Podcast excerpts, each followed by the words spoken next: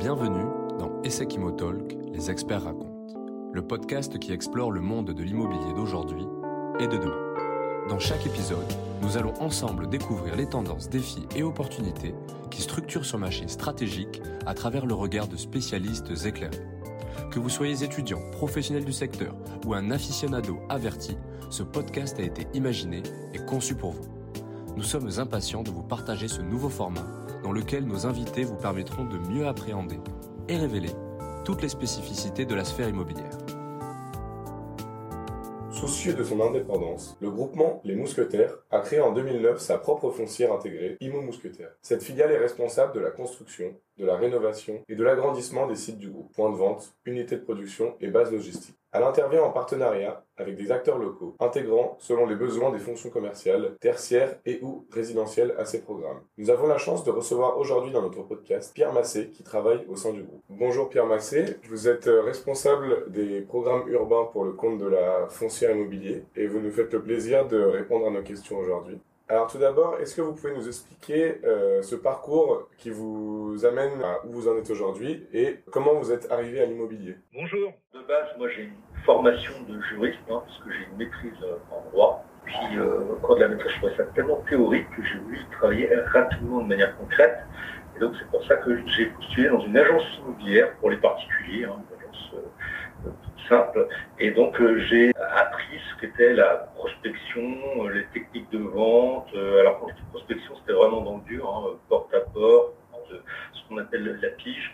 Et donc ça, a été vraiment une vraie école de commerce pendant une année. Après quoi, j'ai travaillé dans un cabinet d'urbanisme commercial pendant huit années. Donc j'ai fait des études de marché et j'ai également euh, travaillé ce qu'on appelle les autorisations d'urbanisme commercial, les fameuses CDAC, donc qui sont importantes dans, dans nos métiers puisqu'elles nous permettent, si vous voulez, de développer nos mètres carrés. En 2008, je suis passé chargé d'expansion pour le groupement Intermarché. En 2010, euh, j'ai pris la fonction de développeur pour le compte de la foncière mousquetaire. Depuis 2012, je suis responsable des programmes urbains. Et est-ce que vous pouvez nous expliquer en quoi consiste votre métier concrètement? Alors, responsable de programme urbain, euh, en fait, pour le groupement d'Intermarché, on est parti du constat qu'on avait un intermarché tous les 17 km. Donc, on, on, a un bon maillage, néanmoins plutôt concentré en milieu rural et euh, sur les, plutôt les villes moyennes.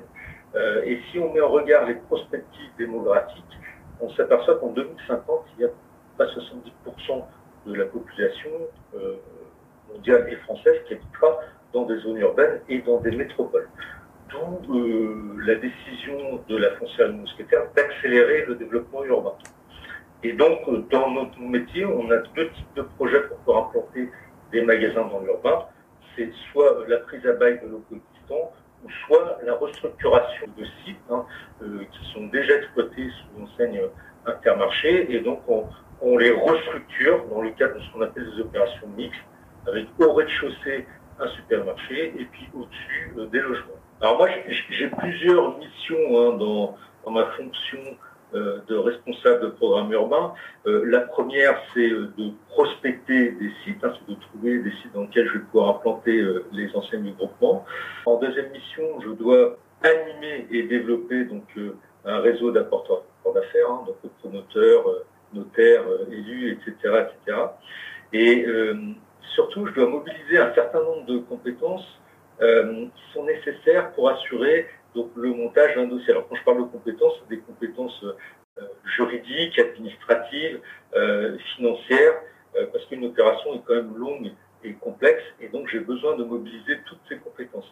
Je dois suivre le projet en allant de l'acquisition foncière, de la construction, la rénovation, jusqu'à l'ouverture du de vente et donc jusqu'à la transmission du bien qu'on aura créé à la gestion de patrimoine.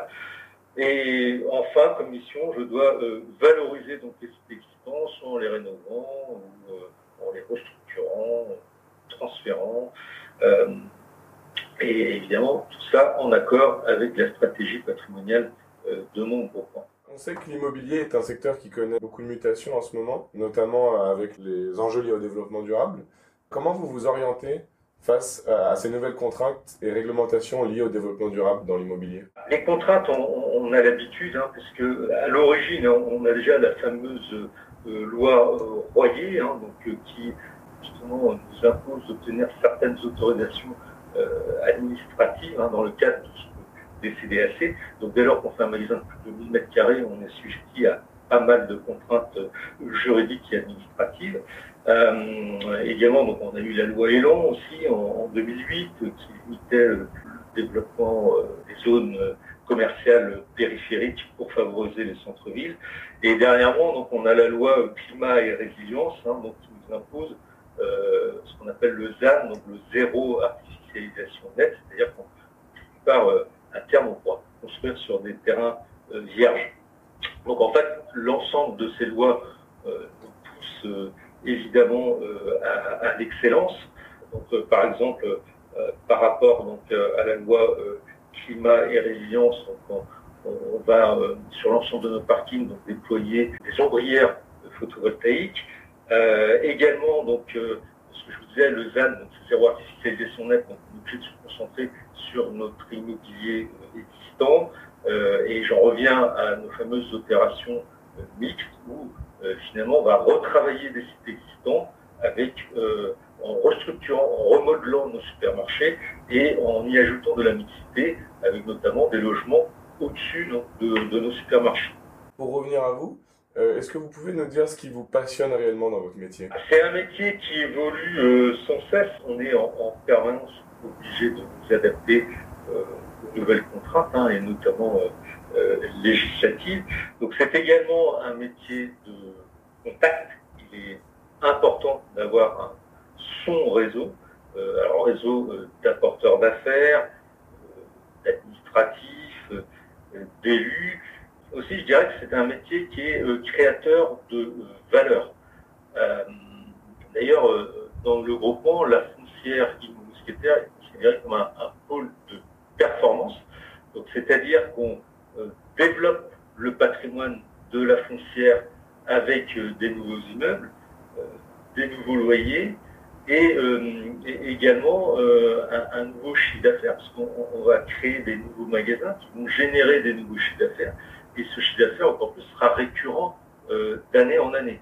Donc on, est vraiment créateur de valeur pour, pour le moment pour lequel je travaille. Selon vous, qu'est-ce qui ferait qu'un étudiant de l'ESSEC aurait envie de faire ce métier? Pour toutes les raisons que je viens de énumérer, hein, ce qui est exaltant dans notre métier, c'est la diversité euh, des tâches. Hein.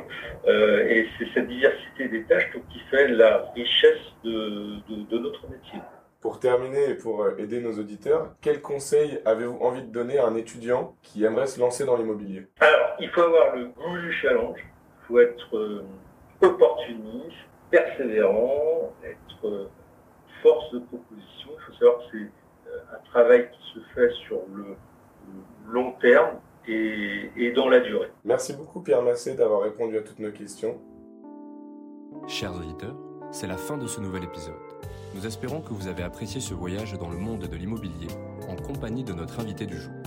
N'hésitez pas à nous faire part de vos retours en nous partageant une note et un commentaire sur la plateforme d'écoute dédiée. Nous avons hâte de vous retrouver pour le prochain rendez-vous d'Essec Immotalk, les experts racontent. À très bientôt